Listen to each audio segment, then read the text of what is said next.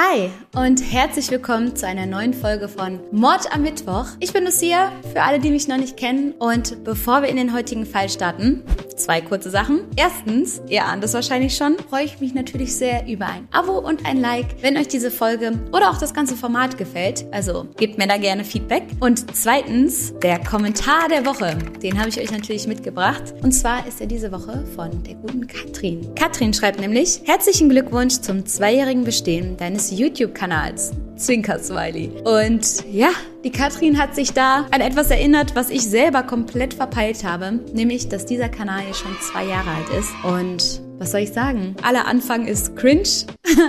okay. Aber ich bin trotzdem froh, weiter Videos gemacht zu haben und hier für euch jetzt immer noch Videos zu machen. Das ist mir eine Herzensangelegenheit. Bevor es jetzt kitschig und unangenehm wird, starten wir in den Fall. Dieser Fall hat sehr, sehr viel Diskussion ausgelöst und ich bin total gespannt darauf, was ihr dazu denkt. Schreibt es gerne in die Kommentare und wir begeben uns jetzt ins Jahr 2004 in eine Großstadt in Japan. Die Geschehnisse, über die wir sprechen werden, finden am 1. Juni in der Okobu Grundschule statt und es ist eigentlich wie immer ein ganz normaler Tag. Vor allen Dingen für die Schüler und die Lehrer ist es der absolute Alltag. Es gab Unterricht und nun befindet man sich in der Mittagspause. Alle packen ihr Pausenbrot aus, alle fangen an rumzuquatschen. Das, was im Unterricht besprochen wurde, schon wieder ganz weit nach hinten ins Gehirn zu verdrängen und sich mit dem neuesten Gossip und sonst was zu beschäftigen, als plötzlich zwei der Lehrer, die Aufsicht haben an diesem Tag, bemerken, dass zwei Schüler fehlen. Es ist die elfjährige Natsumi und die zwölfjährige Satomi. Die beiden sind nicht in der Klasse, nicht auf dem Schulhof und die Lehrer machen sich jetzt keine unglaublichen Sorgen. Sie denken dann so, hm, die beiden Ausreißer, hm,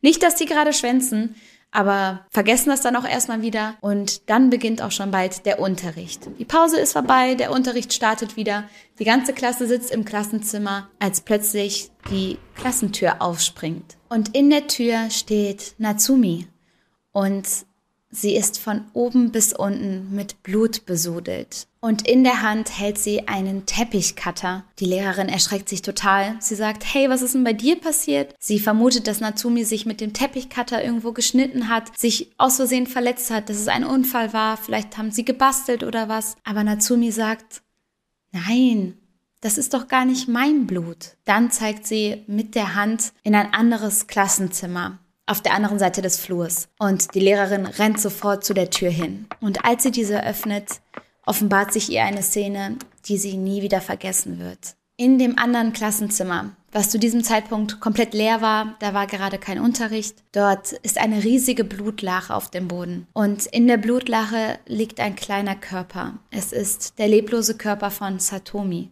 der Klassenkameradin von Natsumi. Am ganzen Körper hat sie tiefe Schnittwunden und ist daran verstorben. Schon kurz nach dem Fund bricht Natsumi total zusammen. Die Lehrer rennen zurück zu ihr und sagen, was ist passiert? Das musst du uns erklären. Was ist hier los? Und Natsumi sagt die ganze Zeit nur, es tut mir so leid. I am sorry, I am sorry. Sie wird schon kurz darauf von der Polizei mitgenommen, mit aufs Revier und die ganze Zeit weint sie, schlucht sie, schreit sie, erklärt sie sich und dann plötzlich verstummt sie.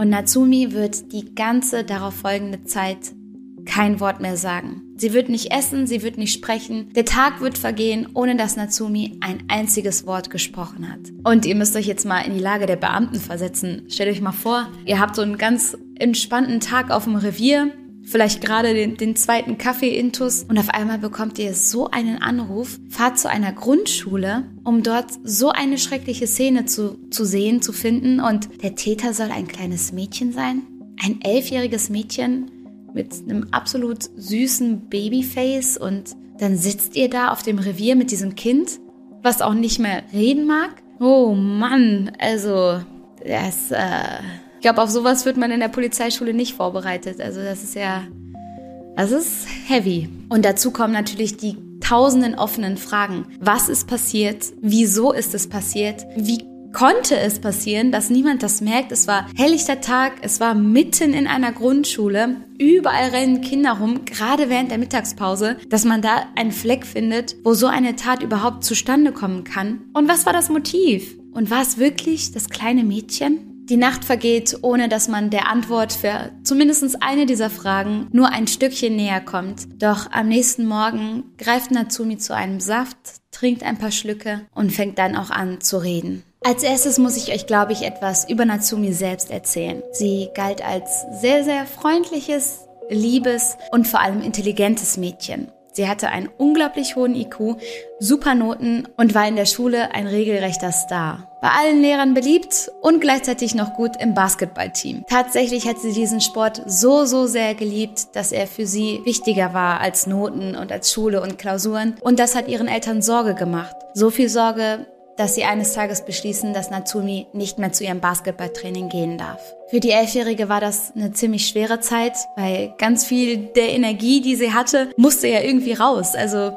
das kenne ich auch von mir immer noch. Also als Kind war es noch tausendmal schlimmer. Da konnte ich keine zwei Sekunden ruhig sitzen. Aber jetzt auch, ohne, ohne den Sport oder zumindest mal rauszukommen, da dreht man doch durch. Und Natsumi durfte halt einfach nicht mehr. Sie durfte diese ganze Energie nicht mehr von sich loslösen, sondern sollte sie dann eben ins Lernen stecken, in die Klausuren stecken. Aber sowas funktioniert ja nur in der Theorie. Natürlich ist es gut, wenn man am Ende des Tages noch was Energie übrig hat, um den Lernstoff ein bisschen ins Köpfchen zu bekommen. Und trotzdem braucht man auch einen Ausgleich, sonst dreht man durch. Dieser Ausgleich wurde Natsumi genommen und so saß sie den ganzen Tag im Zimmer. Anstatt zu lernen, hat sie dann natürlich angefangen, sich andere Ablenkungen zu suchen und ist so schon bald aufs Internet gestoßen und da dann versunken. In einigen Foren wurde vermutet, dass Natsumi dem Hikikomoro-Syndrom verfallen ist. Dieses Syndrom beschreibt, wenn man die Realität beiseite schiebt und immer und immer mehr ins Internet sich stürzt, die Außenwelt gar nicht mehr wahrnimmt, sich komplett abschottet, sich dazu komplett zurückzieht, nur noch alleine ist mit sich und dem Netz und dann auch sowas wie depressive Schwankungen entwickelt, Unzufriedenheit und Realität und Fiktion irgendwann gar nicht mehr so richtig auseinanderhalten kann ja, klingt ein Stück weit nach etwas, was jeder Teenie mal durchmacht. Also ich glaube, ich hatte auch so meine Zeiten, wo ich das mit dem Internet gar nicht im Griff hatte, wo ich auch, sobald ich ein Gerät in der Hand hatte, da no control hatte. Aber bei Natsumi hat das wirklich exzessive Züge, so dass sie Tag und Nacht nur im Netz versunken ist. Und das, was vor allen Dingen problematisch ist hierbei, sind die Seiten, die sie besucht und den Content, den sie sich gibt. Schon bald gewinnt sie nämlich großes Interesse am Horror.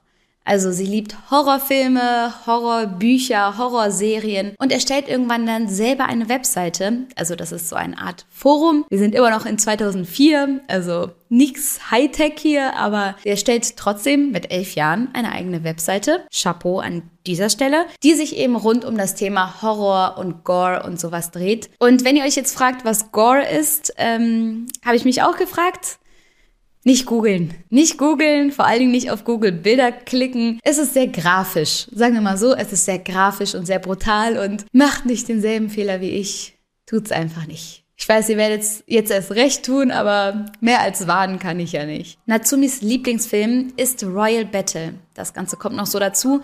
Das ist ein Film, in dem es darum geht, dass eine Schulklasse ums Überleben kämpft. Und damit der Einzelne überleben kann, muss er seine Mitschüler umbringen. Also es ist ein bisschen vergleichbar mit den Hunger Games, aber sehr viel brutaler und persönlicher, weil die Schüler sich untereinander kennen. Wie konnte es jetzt aber zu dieser schrecklichen Tat kommen?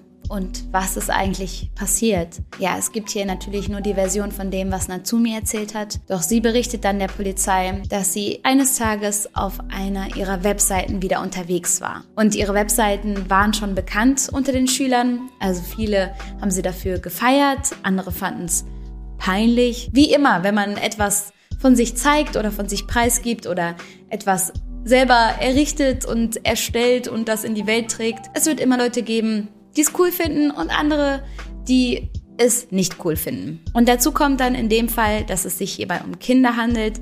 Und ich glaube, das habe ich schon oft gesagt, aber Kinder sind gemein. So kommt es eben dazu, dass Natsumi teilweise richtig gehänselt wird für ihre Webseiten und auch in den Kommentaren, in den Foren nicht so nette Sachen geschrieben werden. Gar nicht nette Sachen. Als sie dann eines Tages auf das Board ihres Forums guckt, sieht sie da sehr gemeine Nachrichten sehr beleidigende Nachrichten. Nachrichten über ihr Gewicht und darin steht, dass sie ein Goody-Goody wäre. Ich habe nur eine Definition gefunden im Internet, nämlich dass es bedeutet, dass man allen gefallen möchte und keinen richtigen Charakter hätte. Ich weiß nicht, ob es das ist. Schreibt es gerne mal in die Kommentare, wenn ihr wisst, was ein Goody-Goody ist. Fiese, fiese Nachrichten. Fiese Nachrichten. Und die waren von Satomi. Das hat Natsumi dann herausgefunden. Und in der Sekunde, wo ihr klar war, dass ihre Mitschülerin das geschrieben hat, war ihr auch klar, dass ihre Mitschülerin nicht mehr lange leben wird deswegen. In dieser Sekunde, wo sie die Nachrichten liest, tüftelt sie einen Racheplan aus und beschließt, dass Satomi sterben muss. Und das gibt mir wirklich Gänsehaut, wenn man überlegt, dass ein elfjähriges Kind einen Plan geschmiedet hat, einem anderen Kind das Leben zu beenden. Das kriege ich nicht, das kriege ich nicht begriffen. Das kriege ich nicht in meinen Kopf rein. Die Frage, die jetzt alle beschäftigt, ist natürlich, wie kommt es dazu, dass ein so, so junges Kind solche Gedanken überhaupt erst fasst? Wie kommt es dazu? Und da gibt es natürlich jetzt unglaublich viele Theorien. Die Schuld wird hin und her geschoben. Ich kann ein paar Sachen hier mal erzählen. Ich bin auch gespannt, was ihr dazu denkt. Eine der Faktoren, die für möglich gehalten werden, ist natürlich das mit dem Basketball, dass da gesagt wird, sie hatte da einen Ort, wo sie ihre Energie abladen konnte. Den hatte sie nicht mehr. Dann hat sie Energie in die falschen Dinge gesteckt, hat sich da komplett in den Internetforen verrannt und immer und immer wieder mit so brutalen und gefährlichen Themen auseinandergesetzt. Also das ganze Thema Internet ist ein Riesending, da wird später noch oft drüber spekuliert, inwieweit das Internet den jungen Geist eben beeinflusst. Und ich weiß nicht, also ich habe auch darüber nachgedacht. Ich zum Beispiel habe auch Horrorfilme schon immer geliebt. Schon als kleines Kind habe ich viel lieber Krimis gelesen als Romane und hatte da jetzt auch noch nie so Angst. So, oder wenn ich Angst hatte, dann fand ich das eher aufregend. Aber deswegen hätte ich jetzt trotzdem nie in Wirklichkeit daran gedacht, etwas Schlimmes zu tun. Ich weiß nicht, ob man direkt das in Verbindung setzen kann, dass man sagt, jemand, der COD zockt, der wird später auch im echten Leben schießen wollen. Das ist ja oft so eine Gleichung, die so ein bisschen gesetzt wird. Die halte ich für ziemlichen Quatsch. Obwohl ich sagen muss, dass es wichtig ist, auf eine kleine Kinderseele aufzupassen und ja, dass so FSK 18 und sowas schon seinen Sinn hat. Also das sind Sachen, die muss sich ein elfjähriges Kind wirklich nachts nicht reinziehen. Was denkt ihr dazu? Was glaubt ihr, inwieweit brutale Szenen aus dem Internet unsere Grenzen verschieben, unsere Wahrnehmung verschieben? Schreibt gerne mal in die Kommentare. Eine weitere Theorie ist, dass der Vater gewalttätig gewesen sei. Das ist aber etwas, was nicht bestätigt wurde und in die Richtung ist auch nicht sonderlich weit ermittelt worden. Aber es gibt wie immer nach so einem Fall dann viele Gerüchte und viele dieser Gerüchte besagen eben, dass in ihrem Haus auch oft Gewalt ausgeübt wurde und sie das vielleicht von ihrem Elternhaus dann übernommen hat. Am Ende ist und bleibt man aber ratlos, warum Natsumi das getan hat. Und was genau sie getan hat, das werde ich euch jetzt erzählen.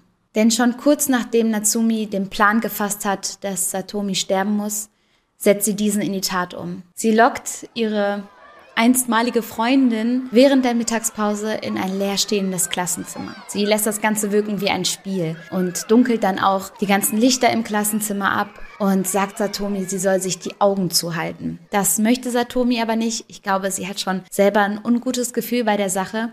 Und so tritt Natsumi an sie heran und drückt ihr selber die Hand auf die Augen. Es heißt, auch wenn Satomi die ganze Situation ein bisschen komisch vorkam, so hatte sie trotzdem unglaubliches Vertrauen in Natsumi. Die beiden gingen schon Ewigkeiten in eine Klasse, waren befreundet und sie hat nichts geahnt. Kurz darauf zückt Natsumi dann den Teppichcutter und sticht Satomi damit in den Hals. Und als Satomi zu Boden sinkt, wartet Natsumi 15 Minuten lang bei Satomi, bis diese verblutet ist. Sie steht einfach daneben. Wie ihr euch vorstellen könnt, hat dieser Fall gerade in den Medien eine unglaubliche Aufmerksamkeit erregt. Gerade am Anfang hat man lange spekuliert, wer dieses Mädchen gewesen sein kann. Denn die Polizei spricht von Natsumi erstmal immer nur als Mädchen A, um ihre Identität zu schützen, weil sie ja noch ein Kind war zu dieser Zeit. Es wird in den Foren spekuliert, im Internet gibt es jede Menge Theorien, wer das Mädchen A sein könnte. Und schon bald meint man sie dann auf einem Schulfoto identifiziert zu haben. Auf dem Schulfoto trägt Natsumi nämlich einen Nevada-Pulli. Und der wird später noch ihr Wahrzeichen. So entsteht dann auch der bekannte Name Nevada Tan. Tan steht hierbei für so eine Verniedlichung, also das kommt wohl aus dem Japanischen. Correct me if I'm wrong, laut meiner Recherche, aber Tan steht wohl für eine Verniedlichung im Japanischen, für gerade so Kinder oder für kleine Mädchen. Das hängt man dann hinten an einen Namen dran. Und so wurde Natsumi, also damals Nevada Tan genannt, zu einem richtigen Idol, zu, zu dem Wahrzeichen eines Kultes, kann man sagen. Gerade unter Horror- und Gore-Fans wurde diese Tat absolut idealisiert. Sie wurde dargestellt wie, wie eine, eine Heldin.